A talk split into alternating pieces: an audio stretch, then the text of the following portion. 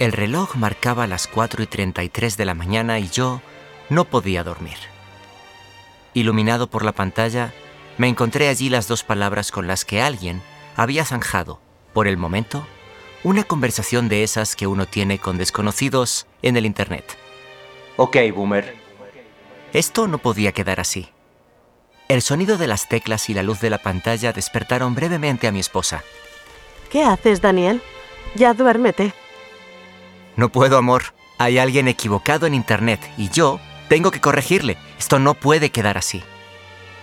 Volví a centrarme como poseso en mi tecleo, mientras mi esposa se preguntaba una vez más si había sido buena idea casarse con un tipo tan raro que se ofende porque le digan boomer. Pero, ¿cómo diablos no? Si no soy boomer, yo soy generación X.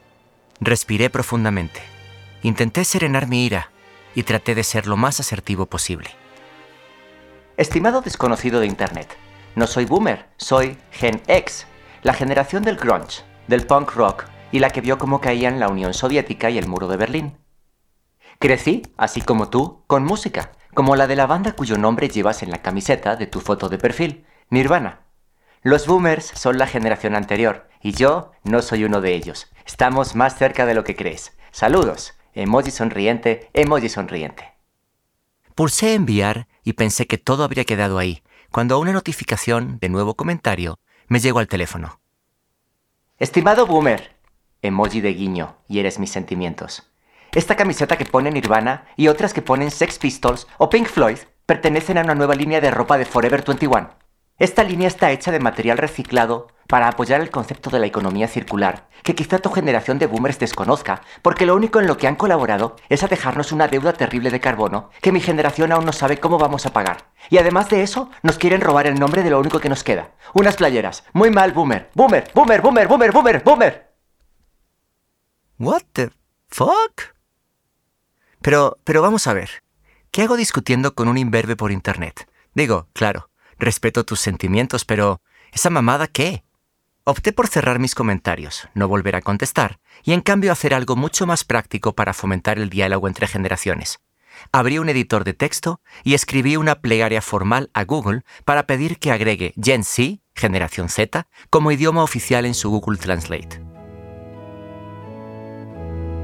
Te rogamos, oh magnánimo Google Translate, que en tu vasto conocimiento y sabiduría agregues la generación Z como idioma para satisfacer nuestra estrafalaria fantasía. Sí, porque todos sabemos que la generación Z es un enigma con su extraño vocabulario y acrónimos que confunden hasta al más sagaz lingüista. Oh Google, danos la oportunidad de sanar el caos en la comunicación, con palabras que cambian cada semana y términos que provocan desorientación. Imaginemos un mundo donde un adulto comprenda lo que los jóvenes están tratando de expresar, donde las traducciones se vuelven comprensibles y el entendimiento sea posible de alcanzar. Amén, Google. Amén, amén, amén.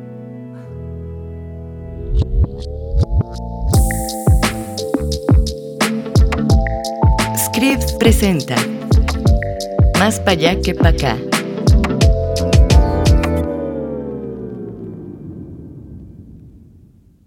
Hola, soy Daniel, Daniel Granata, host del único podcast para adultos ya no tan jóvenes. Bueno, ahora que lo pienso, esa es la descripción de casi todos los podcasts que existen. ¿En qué momento llegamos al cuarto episodio? No cabe duda de que el tiempo pasa volando. Un día eres un chico rebelde que escucha Soundgarden y cuando te das cuenta alguien en Twitter te está erróneamente diciendo, Ok, boomer. Es un momento extraño de la vida cuando te das cuenta que tu generación ya no es la que está modificando el rumbo de la cultura. Las cosas que te parecían disruptivas dejan de ser relevantes. Volteas hacia abajo y hay unos nuevos jóvenes, más jóvenes, con nuevas palabras, modas, música y comportamientos. Eso a mí me ha pasado ya dos veces. Primero con los millennials y ahora con la generación Z. Se presenta una disyuntiva en la que puedes conservar tus mismas creencias y volverte parte del status quo del mundo adulto, o mantenerte al día de lo que está sucediendo para conectar con la generación de abajo. Yo siempre he optado por la segunda. Trabajar en la industria de la innovación y en una universidad me ha facilitado sentirme cercano a las nuevas corrientes. Sin embargo, ahora que tengo una hija casi adolescente, me he sorprendido algunas veces cambiando mi papel de chaborruco por el de señor Grinch que se queja del volumen de la música. Y si en algo no me quiero convertir, es en eso. Cuando yo era niño, recuerdo a los adultos que decían, Estos videojuegos los van a dejar estúpidos. Y pues jugar Monkey Island y One on One no solo me trajo horas de diversión, también me dio herramientas para solucionar problemas y contar historias en la vida adulta. Me niego a ser ese viejo que habla sobre los niños como si no estuvieran en el cuarto. Así que invité a charlar a una mujer que se ha vuelto una gran aliada de la generación Z a través de un proyecto genial que ya les contaré. Isabel García es experta en marketing digital, trabajando tanto en agencias como del lado de las marcas, siempre con un enfoque en conectar con nuevas generaciones.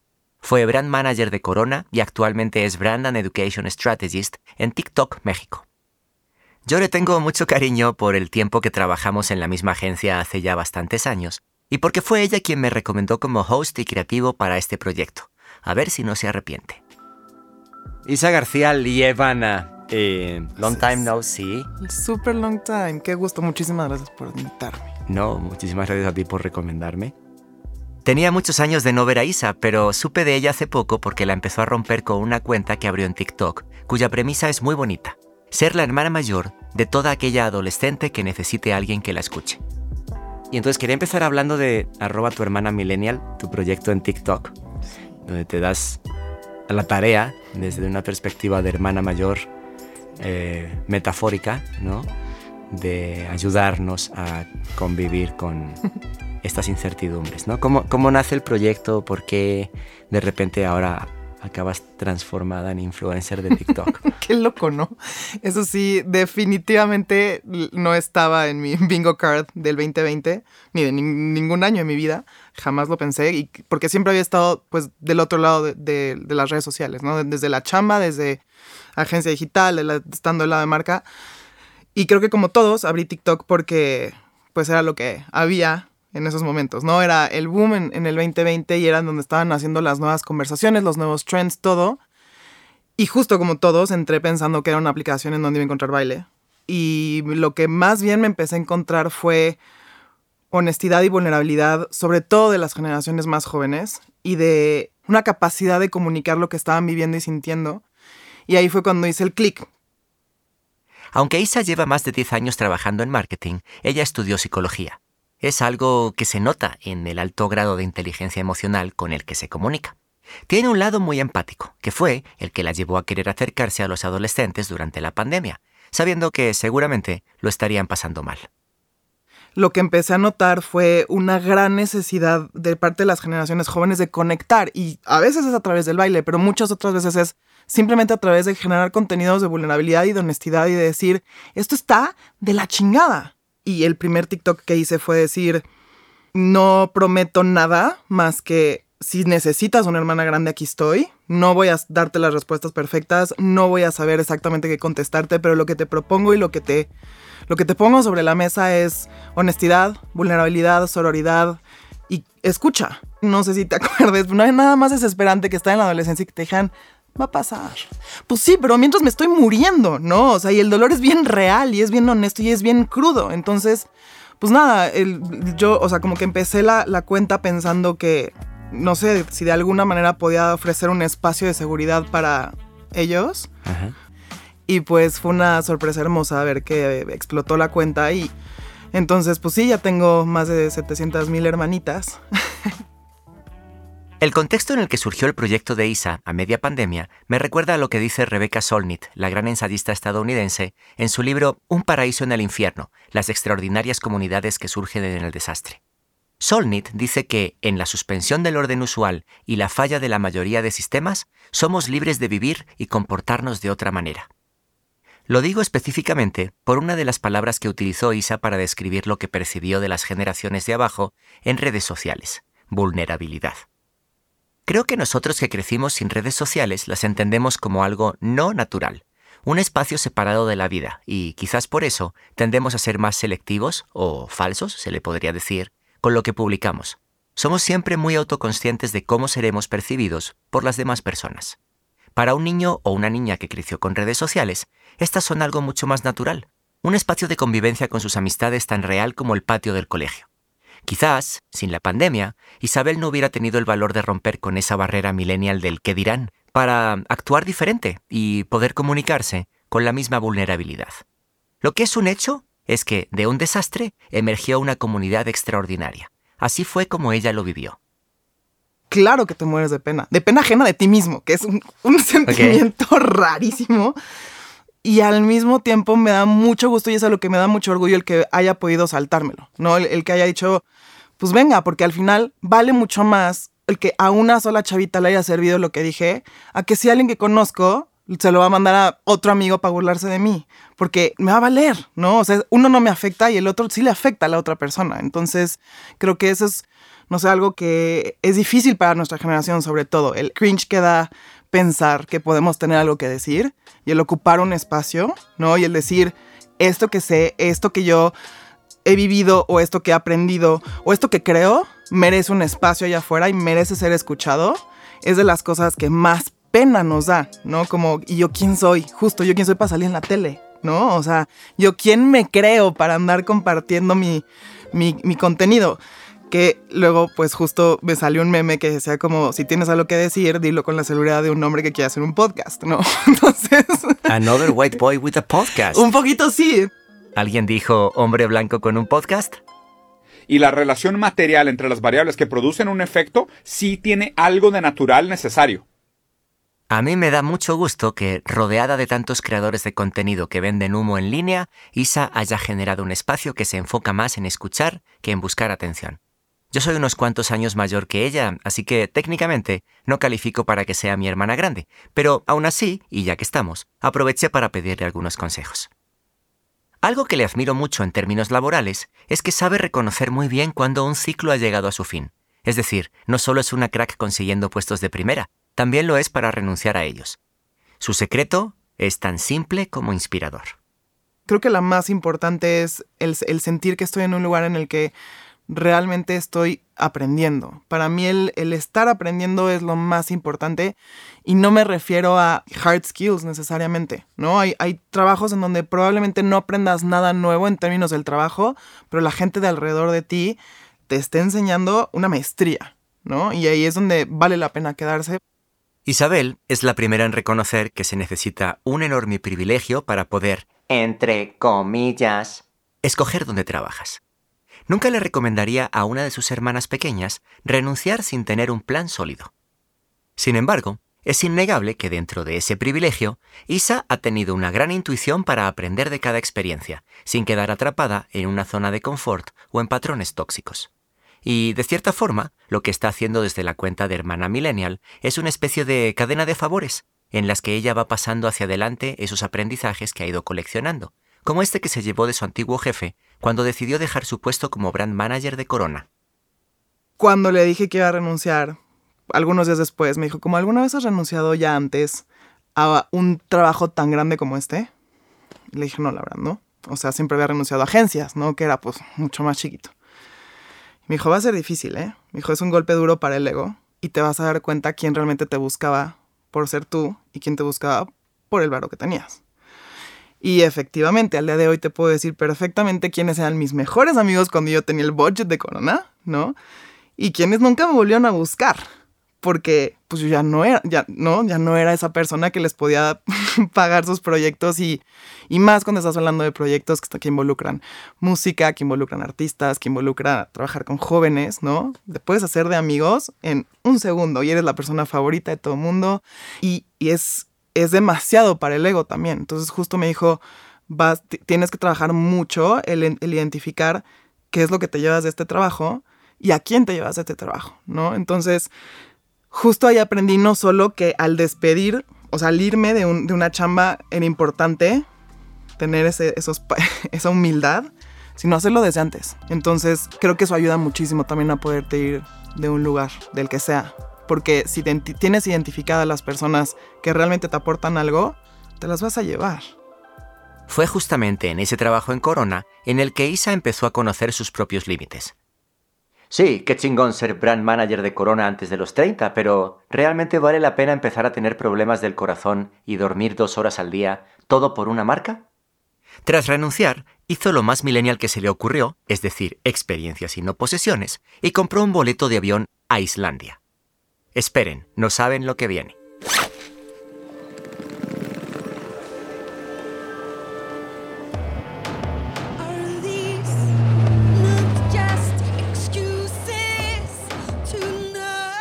Este viaje da pie a una secuencia de eventos afortunados que empieza en un museo en Reykjavik y termina con Isabel bailando cumbias con Björk.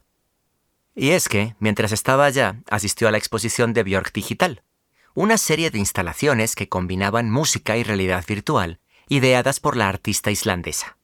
La expo le voló la cabeza, pero lo más loco de todo es que tras regresar de su viaje, por coincidencias de la vida, el primer proyecto con el que se involucró fue precisamente con esa exposición como productora para traerla ahora a la Ciudad de México. Yo también la vi, fue increíble, disculpen ustedes nuestro faneo hacia Bjork. Yo, cuando vi aquella expo, terminé y me senté. La expo iniciaba y terminaba en un, en un lobby, en un museo en la Ciudad de México. Y yo recuerdo que cuando terminé de ver el recorrido me senté y dije, wow. O sea, Bjork, uno, sueña muy raro. y dos, esta mujer, esto es 2017, esta mujer vive en 2030 y vino a traernos esto desde el futuro, ¿no?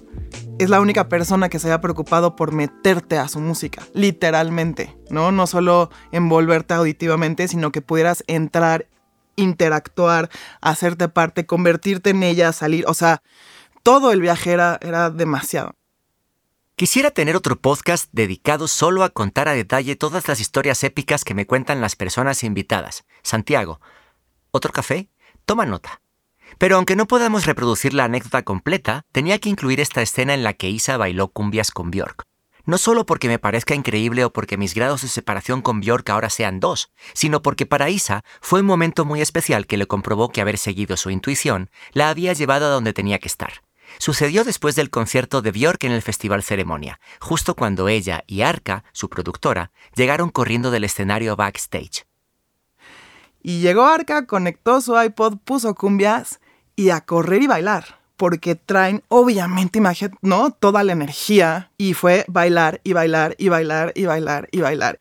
Entonces, ese momento para mí es de las cosas que nunca se van a olvidar, pero que justo entendí que tenía que renunciar, tenía que confiar en que tenía que cumplir mi sueño de ir a ver las auroras para poder irme a Islandia y que estuviera abierto el museo. O sea, tantas miles de cositas tenían que pasar. Pequeños milagros encadenados. Justo, ¿no? Que así como hay una serie de eventos desafortunados, también, ah, también todo lo bueno que tiene que pasar muchas veces sí pasa. Pero es difícil confiar cuando no ves. Llevaba ya una hora conversando con Isabel y estaba disfrutando mucho conocerla más a fondo, pero aún tenía pendiente entrar de lleno al tema que me hizo buscarla en un inicio, las generaciones de abajo. Vamos a un pequeño break y regresemos para charlar sobre eh, estos chicos de hoy en día que ya no respetan nada y, no quieren trabajar y, y todo lo quieren fácil con sus TikToks y, no me mires así, Santiago. ¡Ya cállese, boomer! Estás escuchando Más pa' allá que pa' acá con Daniel Granata, presentado por Script. Por solo 149 pesos mexicanos, Script te da acceso a millones de libros, audiolibros, podcast, documentos y más. Prueba la experiencia sin costo durante los primeros 30 días en script.com. Estamos de vuelta.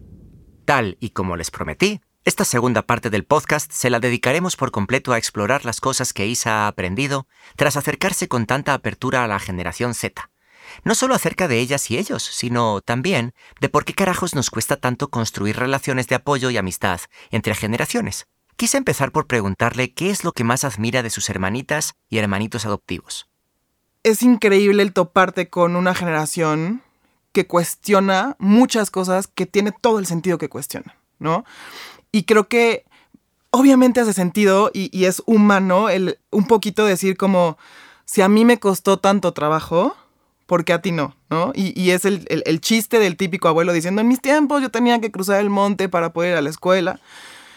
Y es impresionante la cantidad de veces que he tenido que contestar a alguien, y eso es bueno, ¿no? El que ya no tengamos que cruzar montes, ¿no? O sea, el hecho de que queramos que las siguientes generaciones sufran como nosotros sufrimos, como si fuera manda, me parece ridículo. Y creo que si, la, si estas generaciones están viniendo a cuestionar, y no solo cuestionar, sino decir, si a mí me vas a gritar y a mí me vas a exigir que yo esté horas extras aquí sin que me lo pagues, no tengo ningún problema con renunciar en el momento. ¿Me explico? Y para mí, Isabel, eso es algo bueno hoy en día, el tener jóvenes que estén diciendo, esto no es vida, ¿no? Y invito a cualquier persona a entrar a TikTok y buscar el hashtag CoreCore y van a entender perfectamente porque los, si algo tiene hermoso la generación Z es que saben contar historias visuales. Están demostrando con audio, con video, esta pinche desesperanza de estar creciendo en un mundo en donde si a nosotros, o bueno, si a nosotros como millennials, nos da para abajo saber que probablemente nunca vamos a poder comprar una casa, ¿no? Bueno, imagínate saber que además, igual y ya ni para tus 40 años, ya ni va a haber, ahora sí que inserted here, ¿no? Ya no va a haber ese paisaje natural, esa posibilidad de viajar, es, o sea, y entonces los ves gritar y los ves desesperarse y los ves organizándose, que es algo también hermoso, que creo que, que, están usando la tecnología para poder organizarse y para poder levantar la voz y exigir las cosas que quieren exigir. Y me refiero a temas políticos, temas ambientales, temas sociales, lo que sea, ¿no? Y están diciendo, esta no es la vida que queremos. Pienso que quienes crecimos en los 80 tenemos un vínculo oscuro con la generación Z. Nuestra infancia estuvo marcada por la Guerra Fría y la latente amenaza de una guerra nuclear. Probablemente de ahí viene la actitud cínica y pesimista con la cual nuestra generación X es identificada. Puedo imaginar bien lo que ha sido para estos jóvenes crecer con un panorama sin esperanzas y con un nivel de incertidumbre nunca antes visto. No importa cuán ridículo o ajeno nos resulten las tendencias adolescentes actuales, lo peor que podemos hacer es atacar y descalificar. En cuanto agregamos un poquito de compasión a la ecuación, nos damos cuenta de que el método de Isa de apoyar y escuchar tiene infinitamente más sentido. Perdón, millennials. Una duda recurrente que tengo es la de desde dónde se están construyendo los sueños de estos chicos. ¿Qué los mueve? ¿Qué los motiva? ¿Cómo se visualizan en el futuro? La respuesta de Isa me pareció devastadora. Pero ¿cuándo empiezas a soñar? Cuando crees que tienes la posibilidad de lograrlo. Pero si ni siquiera ves que hay una posibilidad porque realmente no ves hacia dónde hay un futuro en donde, así que promising future, pues la verdad es que es, creo que para ellos es difícil empezar a tener una imagen de un sueño como tal. Muy pocos y los muy privilegiados, y me encuentro totalmente en, esa burbuja, desde chiquitos se les ha dicho, vas a poder lograr lo que tú quieras y saben que van a tener los recursos para hacerlo, porque creo que esa es otra, ¿no? Como el decir, ¿qué sueño con hacer en el mundo? Puede ser desde algo muy banal hasta cambiar el mundo, ¿no? Entonces, la verdad, y si nos empezamos a clavar en estadísticas, la generación alfa incluso, el crecimiento en el interés de cambiar el mundo sobre cualquier otro interés laboral es impresionante.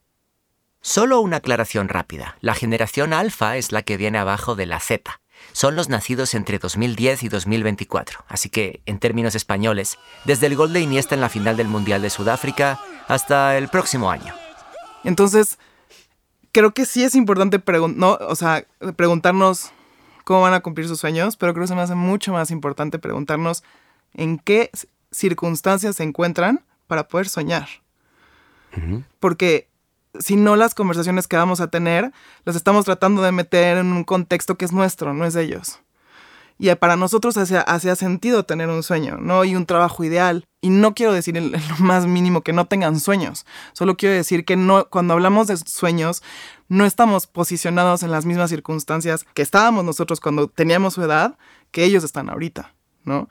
Y el contexto es demasiado importante. Entendiendo los contextos, podemos evitar caer en la repetición de frases vacías que fomentan la división generacional sin sentido. Ya saben, las típicas, es que son flojos, lo han tenido demasiado fácil, se gastan todo su dinero en avocado toast. A todos nos ha tocado pasar por lo mismo y es impresionante cómo, aún así, la sociedad sigue cayendo en la misma trampa de antagonizar a los más jóvenes. En este siguiente clip Isa y yo nos clavamos muchísimo en ese tema y en cómo poder romper finalmente con ese círculo vicioso. Es un poco largo, pero les recomiendo poner atención. Me parece que Isa aterriza ideas muy valiosas que a todos y a todas nos vendría bien interiorizar. Creemos que es nada más de nuestra generación, pero no lo es, ¿no? Porque cada generación contrasta con la anterior, porque tener 20, 25, 30 o 10 años es distinto cada Y cada generación es el resultado de quien las educó. Y así va a seguir pasando siempre. Entonces, si la generación Z es como es, no fue generación espontánea. No fue nada más porque de repente, ay, se les ocurrió nacer y ser rebeldes. No, no. ¿Quién los educó? Se nos olvida preguntarnos quién educó a cada generación y se nos olvida preguntarnos qué estamos nosotros aportando. Entonces, no es de gratis, no es que sean nada más huevones porque sí, no, es porque algo vivieron, algo aprendieron, algo estuvieron escuchando en sus casas que los llevó a ser como son, ¿no? No, no es nada más como que se puso de moda y se pusieron de acuerdo y hoy todos quieren renunciar. ¿Qué condiciones de vida los ha llevado a ver el mundo como lo ven y tomar las decisiones con las prioridades a las que le están dando? Todas las generaciones han sido desacreditadas por la anterior. Justo. De las muchísimas frases de bullshit que tienen los proyectos publicitarios cuando inician, hay una específica que a mí, lo voy a decir así, me repatea los huevos de una manera, pero espectacular, y es los millennials no quieren posesiones materiales, sino experiencias. que es una de esas frases que no dicen nada, realmente, y que además tienen cero nivel de profundidad en cuanto te planteas la coyuntura económica en la que esta generación ha crecido, ¿no? ¿Cómo hacemos para romper el ciclo y que no siga habiendo esta especie de odio traspasado entre generaciones, sino, sino más bien colaborar con la de abajo y no convertirse en el, el viejito que le grita a la nube, ¿no? ¡En mis tiempos! Lo más importante y lo primero es justo dejar de ver a las personas por generaciones. Eso, o sea, es la homeopatía del marketing para Ay, por favor, ¿no? Como justo. Y si sí, si te vas a aclarar en eso, entonces olvidarte de todo lo que has escuchado sobre esa generación.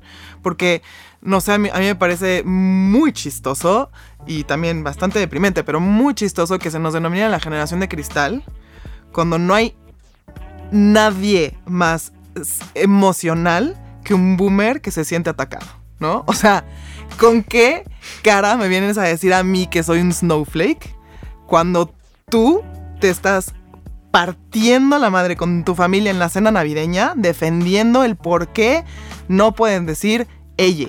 Entonces, creo que es muy importante la terapia, claramente, como muy, muy millennial de mi parte decirlo, pero es súper importante la terapia, porque si no, justamente como tú lo decías, ¿no? Lo que, lo que termina pasando es que es, creemos que es igual de válido el pasarle nuestra mierda a la siguiente generación porque es lo que a nosotros nos tocó. Ok, sí, primero aceptar, estoy enojado, estoy enojada, estoy enojado, porque al final, si no lo aceptamos y no le ponemos un nombre, sigue volando y sigue siendo dueño de nuestras acciones y sigue siendo dueño de, esas relaciones que vamos a tener. Y una vez que identificamos que estamos enojados por cómo se nos trató o las oportunidades que nos quitaron o los prejuicios porque tuvimos que demostrar que eran errados a punta de madrazos, decir, ok, justo, ¿qué podría yo hacer para evitarle ese pedo a las nuevas generaciones. Y no estoy diciendo que no les des chamba difícil, no estoy diciendo que no les exijas, no estoy diciendo que no va por ahí. Simplemente es el tema de qué me hubiera funcionado a mí para crecer, qué me hubiera funcionado para aprender, qué me hubiera funcionado para que justo me sintiera valorado o valorada y pudiera ayudar lo mejor de mí. Todos estos puntos que Isabel nos acaba de compartir me parecen una masterclass de cicatrización emocional intergeneracional. ¿Quién escribió esto? Bueno, una masterclass de cicatrización emocional intergeneracional, repito. Punto 1. Tomar responsabilidad de nuestro rol en el mundo que construimos. Punto 2. Dejar de comprar las etiquetas que separan el mundo en construcciones inventadas y demasiado gringas, además. Punto 3. Voltear hacia adentro y entender que cualquier enojo que sintamos viene desde nosotros mismos.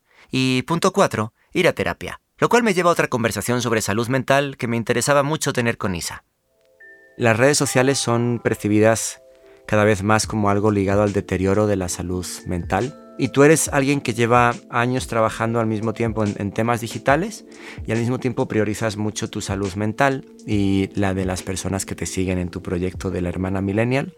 ¿Cómo concilias tú la, la salud mental, el cuidado de la salud mental con el tema de trabajar en espacios digitales, en entornos digitales?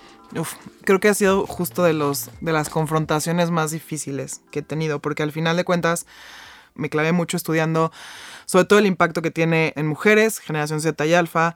Eh, y cuando hablamos de redes sociales no, no, estamos hablando de solamente porque por abrir la plataforma, sino lo que implica, ¿no? Los contenidos que tienen mayor impacto, los contenidos que tienen mayor, mayor amplificación, son aquellos que nos presionan a, de alguna forma, ser mejores, entre comillas, mejores, ¿no? de lo que ya somos. O sea, más delgadas, más bonitas con lo que quiera que signifique eh, la belleza en, esos parámetros, tener más dinero, tener ropa, un mejor outfit, o sea, como toda esa presión que existe alrededor de, ¿no? Y al final, en un momento fue la televisión, ahora es las redes sociales. Si bien existe la posibilidad de que tengas alcance todos esos contenidos, también tienes la posibilidad de que tengan alcance los contenidos que van en contra de eso, ¿no? Ok. Entonces, es como la, la, imprenta difundió la palabra de la iglesia y luego la del pensamiento científico, ¿no? Exacto, ¿no? O sea, en un principio sí, claro, y, y, y estamos luchando contra monstruos, ¿no? Estamos luchando contra, híjole, millones y millones y millones y millones y millones de contenidos, por supuesto. Pero si cada vez hacemos más conciencia de todo lo que estamos consumiendo y le damos más importancia a los contenidos, y eso es súper importante. O sea, el tema, por ejemplo, en México, el tema más buscado en podcasts por jóvenes en Spotify es salud mental. Por lo pronto las generaciones jóvenes ya se están dando cuenta que pueden utilizar también estas plataformas para poder estar mejor y conectar. Y algo que a mí me gusta muchísimo de, de, de TikTok como tal, porque solamente en, eh, está pasando ahí y después se, espero se, se vaya a otros lados, es la conexión a través de la vulnerabilidad. Y entonces esta vulnerabilidad se empieza a, con, a convertir de alguna forma en comunidades que es lo que yo he hermosamente podido como armar alrededor de, de la simplicidad de que Selin necesitaba una hermana grande, pero esa es mi forma de verlo.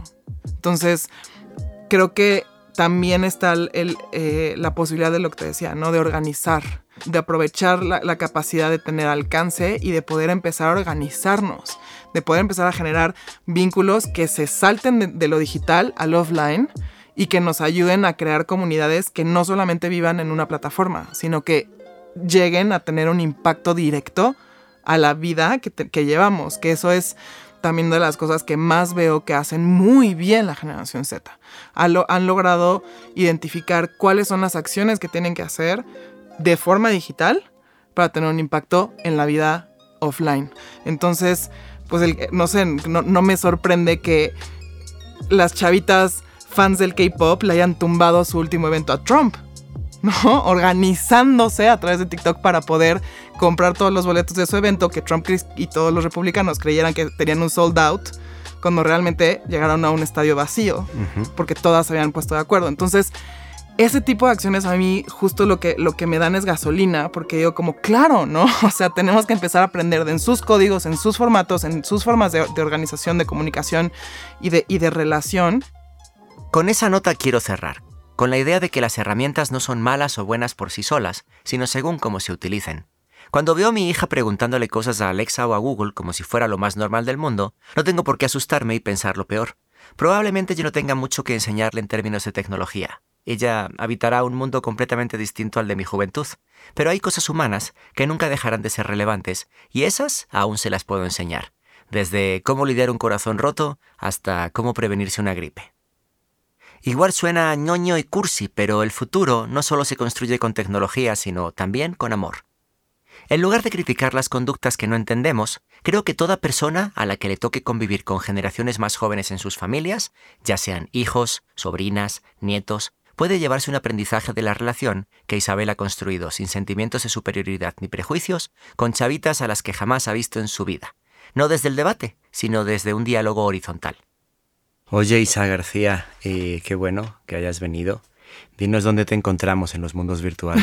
eh, pues justo en, TikTok es tu hermana Millennial, también estoy en Instagram, pero ahí apenas está, está empezando la comunidad también, como que no, no me he ido mucho hacia allá.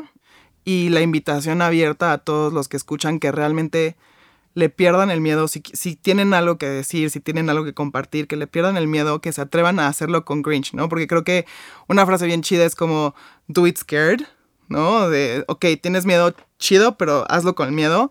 Yo les diría, do it with cringe. O sea, si te estás, te, te estás grabando y te estás dando pena ajena y no puedes ni creer que lo estás haciendo, vale madres. Hazlo, hazlo y te apuesto que alguien allá afuera va a conectar contigo. Y si no lo estás haciendo porque crees que no tienes algo importante que decir, también vale madres. Ocupa ese espacio. Ese espacio es tuyo. Nadie nos tenemos que ganar el derecho de poder decir algo allá afuera.